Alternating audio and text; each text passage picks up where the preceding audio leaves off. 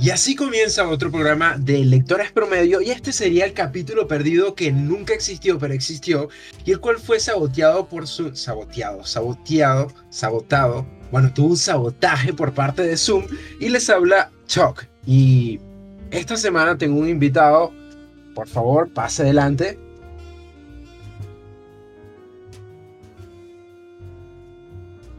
Muy buenos días, buenas tardes, buenas noches en el momento en que nos escuchen a todos los eh, amigos oyentes de Lectores Promedio. Eh, les saluda por aquí Ishidori desde el podcast Modo 7. Y nada, le mando un saludo bien grande a todos desde República Dominicana. Hey, em, para ponernos un poco en contexto y después de, del momento de vergüenza con la palabra saboteado, saboteado, sabotaje, y, fue, todos, todo eso fue fríamente calculado para hacerlos reír un rato. Eh, Ishidori ya había estado anteriormente aquí, habíamos grabado un programa. Y bueno, como les decía, fue el capítulo perdido de lectores promedio para que sonara milenario. ¿Qué vamos a hablar hoy, Ishidori? ¿Qué temas tenemos por allí? Eh, no recuerdo, porque parece que vinieron los hombres de negro, me flasharon. Y, no tengo ninguna ningún recuerdo de haber estado aquí, pero eh, bueno, introduce, introduce todo el tema. Ya, por un lado vamos a hablar de aquellos libros los cuales han sido adaptados a libros o eh, libros, de, juegos que han sido influenciados por libros principalmente. Hoy estoy pero muy muy disperso. Em, tenemos bastantes libros que se han traducido en juegos y principalmente que han sido adaptados de forma literal o que han dado pie juegos. Y también vamos a hablar de cuáles son esos títulos o esos juegos que recomendamos para gente que no juega, pero quiere empezar a jugar. Entonces, eh, Ishidori, ¿qué historias o qué libros tú conoces que hayan sido llevados al ámbito de los videojuegos? Eh, bueno, yo quisiera empezar haciendo un, bueno, eh, englobando una categoría, por así decirlo, que serían los grandes clásicos de la literatura china. En concreto, tenemos el Journey to the West, que lo, bueno, lo conoceremos lo más viejito por cosas como Monkey, Mayo, Monkey Magic, el Galáctico, la misma saga Dragon Ball. Eh, bueno, pues ese Journey to the West ha sido uno de los pilares de la literatura asiática. Y bueno, cuenta la historia de un monje budista que se hace acompañar de otros eh, otros dioses caídos, entre eso está el Son Wukong, que era un mono rebelde y lo envían a la tierra como castigo, y así se van sumando otros personajes, eh, como el Subaye, que, es, que viene siendo el Ulon de esta historia, y es literalmente casi así. Eh, pues esta novela se ha adaptado a muchas obras y una de ellas ha sido en formato. Hay una recientemente, recientemente se anunció un título llamado Black Myth, eh, que bueno, que cuenta la historia de este personaje Son Wukong. Y en PlayStation los más contemporáneos podrán recordar, eh, yo lo disfruté bastante, que es el eh, homónimo Journey to the West, eh, que es RPG táctico, que recreaba de forma un poco libre toda esta, esta historia del Journey to the West. Eh, otra historia que ha sido bastante eh, recurrente en, en, el mundo de los videojuegos, no de forma necesariamente literal, pero ha sido un pilar, es el romance de los tres reinos, que bueno, eso ha sido, ha sido la base de los Romancing of Three Kingdoms y los Dynasty, Warriors, que son sagas que todavía al sol de hoy eh, son muy nichos, pero ¿quién no ha oído hablar de un Dynasty Warrior? ¿O quién no llegó a disfrutar eh, de alguna de sus entregas, sobre todo en PlayStation 2, que era cuando estaba ese factor novedad? Y tengo por aquí una que, eh, bueno, no sé por qué, pero tengo como un déjà vu, que habíamos hablado de A la orilla del agua, Sí, por Suicoden. Exacto. Que bueno, es básicamente el mismo principio de hay una hay una ciento, unos 108 personajes que eh, se relacionan con estas 108 estrellas del destino y bueno, eh, esas batallas campales de Suicoden me imagino que están influenciadas un poco por, por, la historia de fondo porque conlleva muchas, eh, bueno, guerras eh, por defender eh, el reino y todo eso. Que vemos aquí que así como Shakespeare y, bueno, Shakespeare y Miguel de Cervantes han sido muy, han sido pilares de la literatura occidental. Vemos que en, en Asia está, hay una cuarta novela, se me escapa el nombre ahora, pero que son de los pilares del arte asiático. Y también para poner en contexto, aparte de nuestra audiencia, si no ha jugado Suicoden, Suicoden es un juego RPG de turnos, donde básicamente lo que tienes que hacer es ganar aliados. Generalmente en los Suicoden lo que tenías que hacer era reunir alrededor de 108 personajes. De hecho, mi juego favorito en la vida es Suicoden 2, por si alguna vez quieren regalarme una edición de lujo. juegazo, juegazo y tiene varias ediciones, entonces esto se vincula con lo que nos está comentando Ishidori. Continúa, para, está dando un poquito de contexto. No, sí, sí, eh, Suicoden 2 para mí es uno de los, de los juegos eh, favoritos de mi vida y del catálogo de PlayStation 1 fácilmente entra en un top 5. Mm. Eh, pero no, no te voy a regalar la edición coleccionista. Estamos, alguien de la audiencia, alguien de la audiencia, cumplió en marzo. pero, ¿sabes qué me llama la atención entonces? Que em, tú dirías que esa influencia a partir de los libros ha permitido también explorar otras ópticas desde videojuego, porque fíjate que me llama la atención y quiero llevarlo a un punto donde si tú piensas en Lovecraft, Lovecraft ha sido llevado, sus historias han estado presentes en el videojuego. Cthulhu, sé que se pronuncia de otra forma, pero esa es la forma mortal de decirlo. ¿Qué opinas acerca de eso? Eh, bueno, Cthulhu se pronuncia como a cualquiera le salga eh, del Sí, totalmente. eso, no hay quien lo pronuncie. En el caso de Lovecraft pasa algo muy peculiar. Es que Lovecraft estableció un universo que es en cierta forma como abstracto en un sentido de que no se puede plasmar tal cual. Eh, se han hecho varios intentos en cine y eso lo ha llevado a, a un producto que no son muy satisfactorios. En videojuegos, eh, sí, y de hecho hay muchos, eh, bueno, hace poco había un Carlos Cthulhu que se inspiraba un poco más en, en los juegos de mesa, pero obviamente bebe de la obra de Lovecraft. Eh, los Amnesia de Frictional Games, que también toman mucho, no, no tanto eh, los, eh, los personajes ni las deidades con las que se manejaba Lovecraft, sino que esa esencia de cuando los humanos se, enfrentan a, aquello que lo, que lo supera, entidades cósmicas que, bueno, que solamente de verla te conducen a la locura. Y otro juego que hace, que para mí es el mejor juego de Lovecraft, que ni siquiera eh, lo alude de forma, o sea, literalmente no lo alude, pero es, eh, o sea, tú lo ves y dices, no, esto es Lovecraft. Y estoy hablando del caso de Bloodborne, que para mí es eh, mi juego favorito de la generación pasada.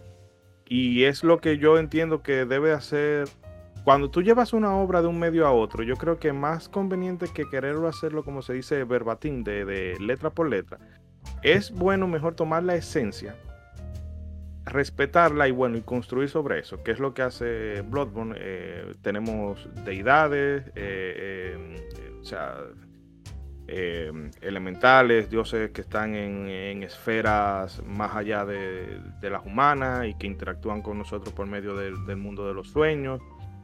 Eh, muchos tentáculos, porque a Lovecraft no sé, parece que él tenía, le tenía asco a los pulpos, que eso eh, eh, siempre presentaba estas criaturas tenebrosas con, con tentáculos y, muchas extremidades. Y para mí eso es lo que una buena adaptación debe, debe hacer, porque vemos, citando ahora casos menos afortunados, vemos lo que pasó cuando se intentó llevar Assassin's Creed al cine un desastre, un desastre. O sea, yo pienso que pudo haber sido peor, pero si lo piensas también, eh, Fassbender es tremendo actor y la película fue medio caca. Pero es que yo también creo, y allí podemos hacer un, paréntesis interesante, que es que yo creo que es difícil adaptar videojuegos al cine, principalmente porque em, tienes todo este tipo de cosas que quieres hacerlo mucho más accesible a la gente, ¿no? Eh, sí, eh, de hecho, por ejemplo, yo tengo cierta fe, de, fe en este proyecto que se está haciendo con The Last of Us y nos estamos yendo un poquito fuera del tema, pero eh, denme, No, denme importa. un segundito y vuelvo y lo reencauso a lo que estábamos hablando. En el caso de The Last of Us, porque es un juego que más que juego es una experiencia narrativa y no estoy, obviamente no estoy quitándole mérito como juego a, The Last of Us porque realmente es un juego que a mí me, me gusta mucho, no lo catalogo como la, la obra más grande del videojuego que ponen algunos, pero es una historia bastante eh, fácil de trasladar a la pantalla. En otros casos, eh, como el de Metal Gear, tengo menos fe porque es que Metal Gear es un juego que se caracteriza por constantemente romper la cuarta pared con el jugador. No sé qué tanto se vaya a trasladar eso al cine. Que bueno, yo espero que como, que como mínimo sea una película de acción decente. Eh, pero Pero eh, no, eh, pero aunándolo No, al punto original que saqué el tema de Assassin's Creed porque este es otro de estos títulos que tiene inspiración en estas obras de literatura, aunque no la no es eh, una adaptación fiel al pie de la letra, es la novela de Vladimir Bartol de 1938 que se llama Alamut, que se centra en este castillo de- del mismo nombre, Alamut, en esta zona del Medio Oriente, y cuenta la historia de Hassan y Sabah, que es, era el líder de los nizaríes, era una fracción de musulmanes muy, muy extremista. Y bueno, a estos eh, nizaríes se les, se les denominaba despectivamente Hasashin, que bueno, de ahí se ha derivado la palabra asesino hasta nuestros días, porque eran, eh, bueno, ellos eran tan radicales en su forma de predicar, de esparcir el Islam, que se dedicaban a matar a sus enemigos. Entonces era una orden así como una especie de ninja musulmanes, porque estaban versados en varias formas de combate cuerpo a cuerpo eh, y también en venenos y formas de, matar a los enemigos. Y es básicamente, eh, es básicamente describiendo un personaje de Assassin's Creed. Y bueno, eh, esta ha sido la base de, de esa novela. Aunque ya ahora mismo los Assassin's Creed son más juegos de rol convencionales. Pero bueno, tienen esa inspiración. Mm.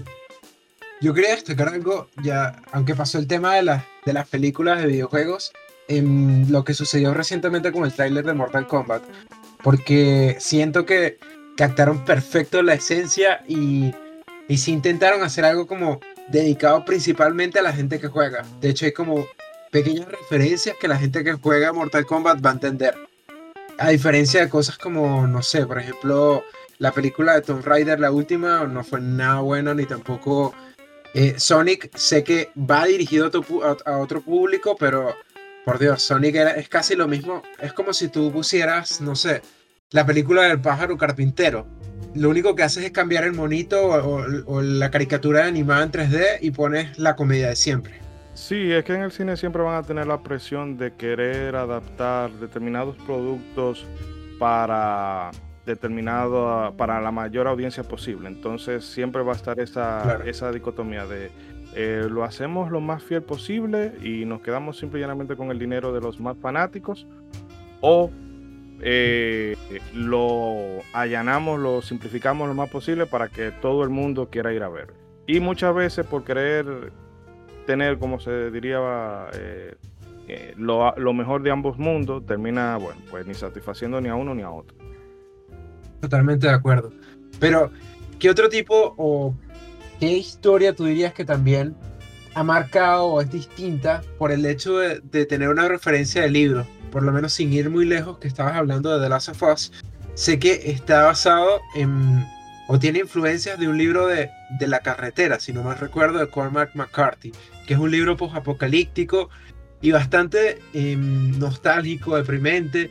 Y, quizás esa esencia la recupera de Last of Us por tener un poco la, la esperanza en el primer juego, sin ser tampoco como totalmente positivo, sino que es eso de las peores circunstancias sir- surgen cosas. Eh, eh, sí, de hecho esa película me, bueno, sobre casi todo, Vigo Mortensen en el imaginario popular se ha quedado como Aragorn, pero realmente después de ahí ha hecho muchos trabajos eh, bastante decentes. No sé si estoy confundiendo el actor, pero si me parece que era, con Vigo Mortensen, ¿cierto? No estoy seguro. bueno, ahorita con la magia de Wikipedia lo averiguamos por acá. Pero tenemos también el caso de otro, de otras, otra novela, o bueno, no solo no novela, sino vamos a decir un cuerpo de ideas que ha servido de inspiración para otros juegos, que es la saga Bioshock. Que bueno, e, esta saga lo que hace es como una especie de, crítica al modelo objetivista que planeaba eh, esta autora Ayn Rand. Y bueno, que básicamente la utopía de todo eh, libertario, ¿verdad? Un mundo donde el, gobierno no te, no te eh, donde tú no tengas que rendirle cuenta al gobierno y donde solamente el emprendedor eh, sea como que tenga derecho a ciertas cosas, porque si tú no produces, bueno, pues jódete, básicamente lo que venía a decir. Pero en el juego lo que se propone es eso, de que independientemente de si el ser humano no tiene cierto grado de supervisión, termina todo en caos, porque es lo que pasa con Rapture, esta ciudad sumergida, ¿verdad? Donde, ah, sí, muchos, entre, muchos emprendedores, muchos científicos y toda una utopía, pero llega un punto en que sale la naturaleza humana y todo se va al carajo. Mm. Eh, bueno, no podemos dejar de mencionar el caso más, eh, ahora mismo más palpable, más eh, emblemático, destacable, mejor dicho, emblemático, exacto, que es la saga de novelas de The Witcher, bueno, novela y relatos cortos. Pero en este caso, eh, CD Projekt lo que ha hecho es eh, expandir ese universo. O sea, no toca nada de lo, de lo, del, del lore previo. O sea, lo que está escrito en la novela, bueno, pues eso ya es, es la base y luego, bueno, ha construido los juegos eh, como una especie de secuela no oficial, porque al autor, bueno, tú no sé si sabes el caso de, que tuvieron que irse a los tribunales, porque en un momento, cuando se compraron los derechos, CD Projekt le dio los 10 mil dólares, 10 mil dólares me parece, y la posibilidad de que él ganara royalties cuando el juego saliera, pero el autor dijo, eh, videojuego eso no va para parte. Y bueno, hemos visto en lo que se ha convertido de Witcher y eso como que le picó un poco a él y dijo, no, no, yo quiero ahora mi dinero, quiero mi dinero. Pero yo creo que con los videojuegos, por lo menos con The Witcher, que yo creo que pasa un fenómeno súper importante que, que, hay que destacar lo que se llama narrativa transmedia, que lo que puedes hacer es que desarrollas múltiples cosas en distintas plataformas, porque la serie tengo entendido que es distinto al juego y el juego es distinto al libro, entonces tienen cosas que beben de ese universo, más no es una adaptación fidedigna, ¿cierto? Eh, bueno, en el caso de la, de la serie, sí se está. Se, se, parte de lo escrito en la novela. Obviamente, hay que. Tú no puedes agarrar una. Bueno, las dos primeras obras del de, autor, Andrés Sapowski, o como quiera que se pronuncie, que vienen siendo como unas 600 páginas en ocho episodios. Se toman ciertas libertades, pero en líneas generales se está adaptando la, la serie está adaptando el material original. Eh, no sé si por querer, eh, tú sabes, hacerle el guiño eh, a, los, a la gente que conozca la saga más por el juego, incluirán elementos, pero este ese, es el caso. De, los libros es como una especie de, continuación, pero la, serie está tratando de, de adaptar lo que ya existía. Quería hacer un comentario con respecto a Bioshock que creo que es importante destacar que Em, una de las cosas que, hacía énfasis la autora principalmente era crear una sociedad con gente que fuera muy, muy destacada o muy relevante en su área y a partir de eso crear una sociedad aparte. Ese es el concepto básico de Bioshock, ¿cierto? Eh, sí, es, es así. Em, ella básicamente, bueno, ella y todo ese cuerpo de, eso, bueno, todos esos pensadores de esa línea del objetivismo planteaban eso, de, de, que bueno, de que la gente que produce es como quien debería de llevar las rendas de la, de la sociedad. Aunque me parece curioso y gracioso en cierta manera de que ella siempre se opuso a la intervención gubernamental, pero al final de los días cuando tuvo enferma, eh, fue precisamente la ayuda del gobierno quien, quien la ayudó. Que es decir, que. Las vueltas de la vida.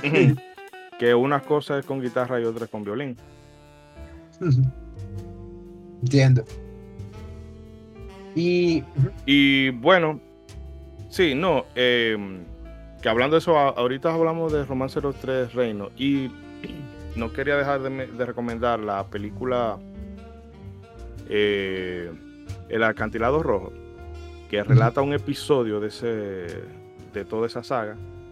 Eh, son seis horas de película, si ven la versión, la versión completa. La versión que se trajo a Occidente la cortaron mucho y no tiene tanta gracia, pero eh, sacarse, sacar una tarde y, ver eso es un espectáculo que olvídense, muy pocas experiencias cinematográficas la, te la van a ofrecer. En cuanto a coreografía, escalas de, batalla, o sea, un, espectáculo digno de verse. A mí una de las cosas que me parece como destacado que hacen los asiáticos principalmente con la mitología china es que em, tenemos casos sin ir muy lejos. Recuerdo que en PlayStation 2 y PlayStation 3 había un título llamado Sengoku Basara, y lo que hacían básicamente era adaptar también parte de la historia, parte de la historia china y de la mitología china y me pareció una cosa tan interesante porque si tú lo piensas, no han logrado eso ni siquiera, o sea, los europeos medio lo han logrado con, no sé, Assassin's Creed en algunas cosas, con algunos títulos, em, pero a ciencia cierta, contar así historia tan tan remota no lo han logrado y creo que los, los asiáticos en ese aspecto han logrado hacer algo súper destacado, como tú decías también con Wukong, en ir apropiando cosas que son parte no solo de la literatura china, sino también de, de, sus raíces y de contar historia a través del juego. Bueno, yo te puedo decir de que esa forma, vamos a decirlo, de socializar la historia, eh, es muy efectiva en el sentido, por ejemplo, no sé si tú has jugado los Nio, en el caso de Nio, eh, cuenta. Jugué el primero. Es bueno, el primero cuenta toda esa. Bueno, todo lo que había alrededor de la guerra de, la batalla de, Sekihara. Oh, Dios mío. Sekihara. Bueno, se me ha olvidado la pronunciación, perdonen, perdonen mi japonés. Pero el caso es que em, ellos se toman la libertad de mostrarte el personaje, no sé, de una forma, eh, lo adaptan al juego y tú ves que Oda Nobunaga es, es un jefe, pero también te cuentan un poco de, te mezclan la historia real con ficción, pero de cierta manera eso hace que tú te, te despiertes la curiosidad por saber qué realmente pasó con eso, porque eh, todo lo que, la era Tokugawa, eh, yo me, qué sé yo, me la puedo saber más que muchos eh, aspectos de la historia local. Varga, bueno, me tengo que dar golpe de pecho, pero tristemente es así, porque los japoneses y los asiáticos han encontrado esa forma de, bueno, tenemos la, historia, eh, nos tomamos ciertas libertades, pero es siempre como con ese aire de mantener presente lo de ellos. Sí, totalmente. Pero sin ir muy lejos, y mm, ya hablando, como estábamos tan empapados de juegos, siempre me llamó la atención. Yo creo que hoy en día los juegos están mucho más accesibles para la gente. Siento que la gente juega mucho más, principalmente por este salto de, de los juegos a los móviles, ya desde hace unos años, bastantes años. Pero em, principalmente, ¿qué le podríamos recomendar a la gente para que juegue más, para que empiece a, tener ese contacto? Porque yo siempre les digo, búscate un emulador, en el emulador búscate un título sencillo. En el caso, yo siempre recomendaría un Game Boy Advance. Búscate títulos de Game Boy Advance y juégate un Sonic Advance. O, juega, no sé, un Fire Emblem, pero el Fire Emblem no es para todo el mundo. Entonces, ¿cómo la gente que quisiera jugar puede incursionar si no tiene la consola o, buscando un título más sencillo? ¿Qué, qué recomendarías? Bueno, en el caso de, del Game Boy Advance, hay un título que es sencillo, pero bastante adictivo y poco a poco como que te van complicando las cosas, que es el Clonoa eh, Empire of Dreams. Y con, conjuga plataformas con ciertos aspectos de puzzle, porque tú debes de calcular los saltos para llegar a, a... Tienes que recoger una cantidad de gemas para que te desbloqueen la, la puerta al, próximo nivel.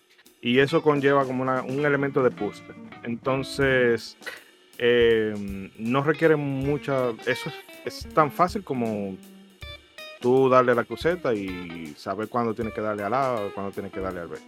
Es bastante recomendable para esa gente que siente curiosidad por los videojuegos, pero como que se siente intimidado porque, no sé, se imaginan algo como eh, un Call of Duty o un Dark Souls o algo que sea muy demandante no, no, para nada. Eh, yo incluso te recomendaría un Nintendo 10 precisamente porque tiene acceso a cosas como el Game Boy Advance, que tiene muchos juegos eh, de fácil acceso, pero en, en Nintendo 10 esa fue la, puerta a, los jugadores casuales. Y luego ya Wii terminó de dar el salto con Garrocha. Eh, bueno, que Nintendo abrió, abrió esa brecha de vamos a aprovechar a esa gente que usualmente no juega y los móviles poco a poco se dieron cuenta de, espérate, yo tengo eh, podemos convertir eh, ese celular, esa tablet, en, una especie de videoconsola, bueno, pues han abierto ese camino. Pero, por ejemplo, yo recomendaría también la saga Harvest Moon.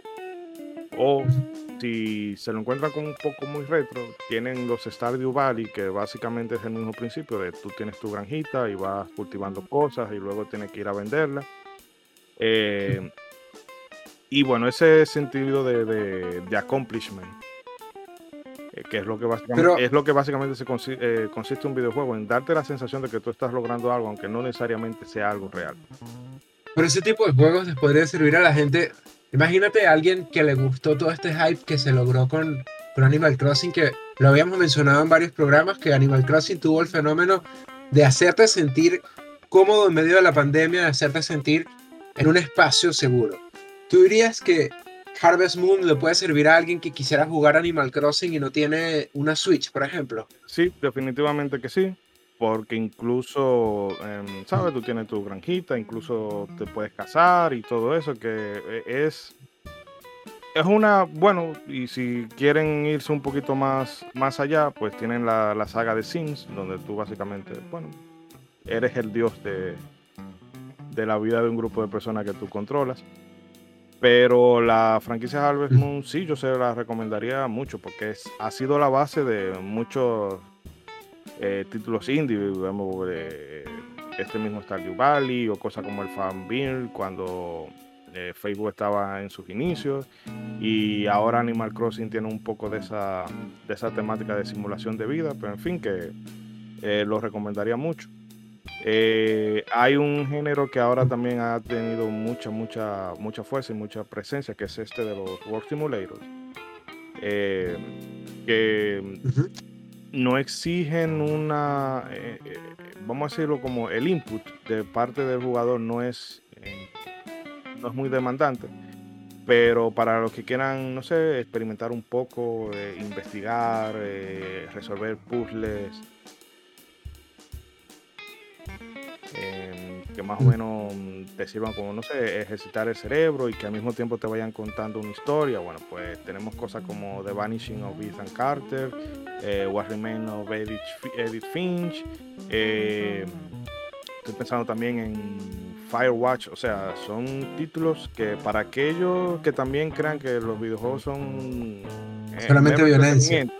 Exacto, y eh, diversión sin, sin, sentido, bueno, pues te pones con un Firewatch y va a terminar dando grito como una Magdalena.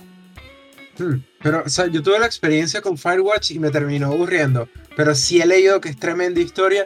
Y de hecho, una de las cosas que sí quisiera como dejar muy claro con la, con la audiencia es que em, los videojuegos dan para mucho para contar historias. Entonces, si a ustedes les gusta leer, si a ustedes les gusta ver una serie, la ventaja del videojuego es que van a ver una cara distinta.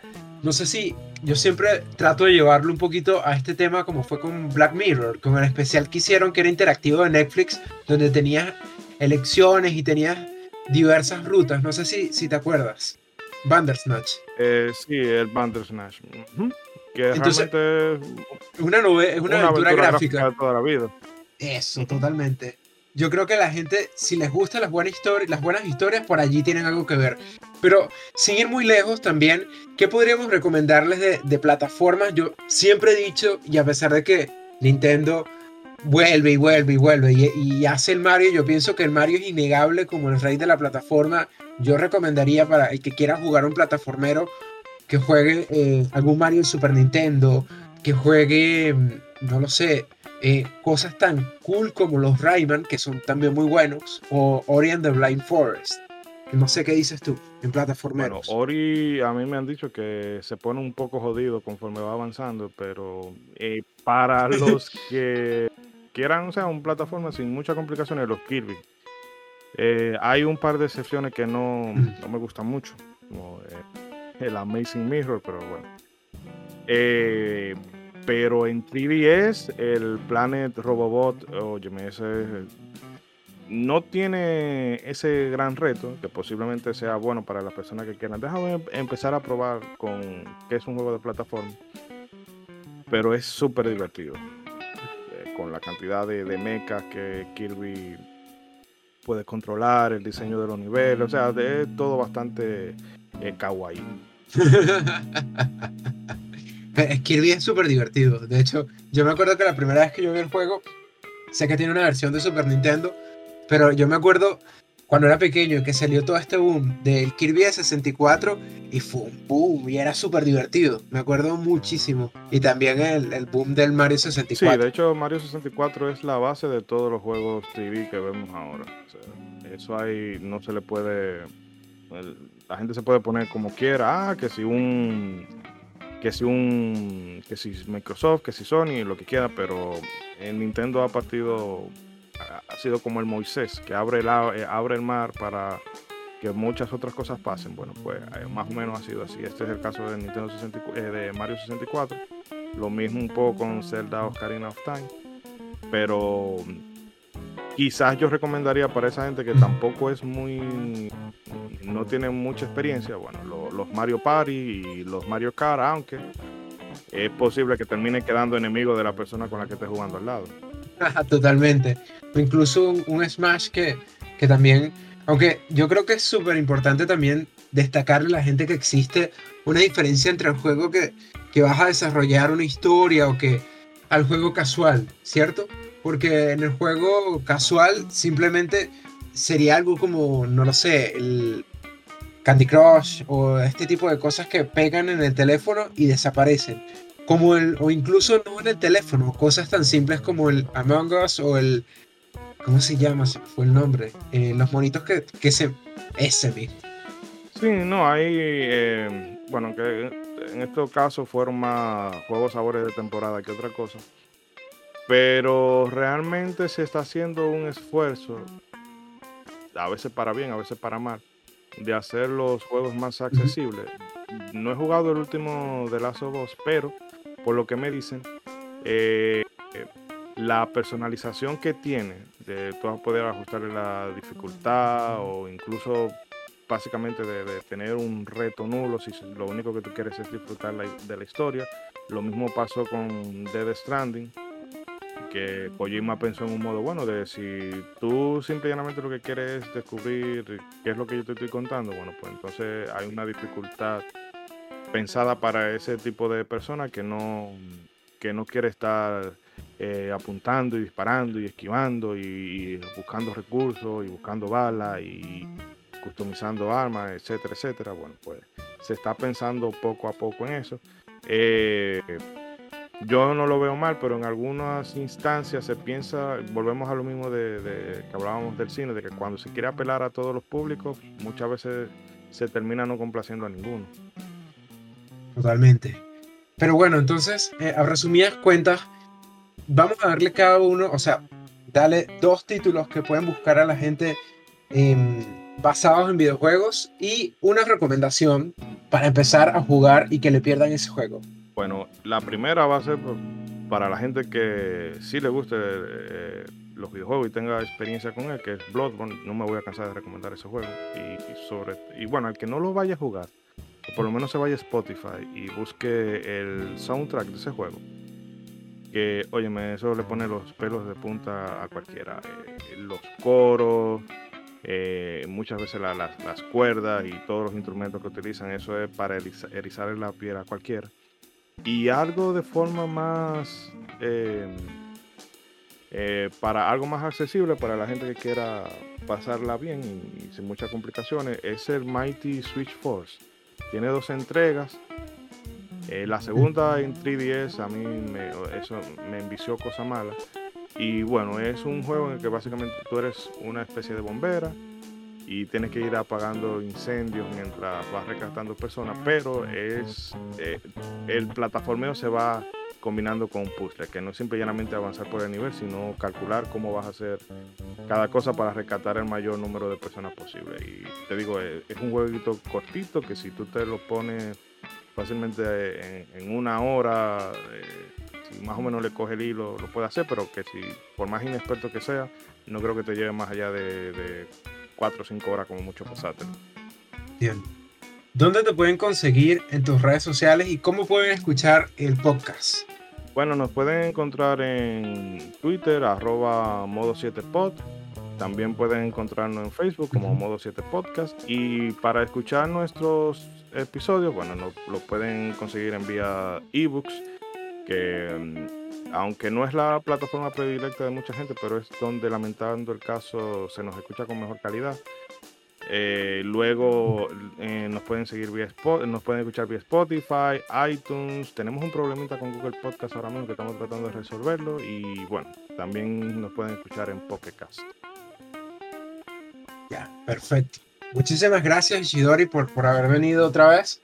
Y em, nada, estoy a la orden para hacer algún cameo en algún capítulo por allá. Sí, no, no te preocupes, que eh, algo planearemos, no sé, coordinar las agendas, que esto siempre es lo complicado, los horarios de, cada uno. Pero no, no. Totalmente. Eh, por allá te estaremos esperando, con un plato de mango. Ya. ah, bueno. Perfecto. Entonces, nos vemos la próxima semana y gracias por oír. Chao.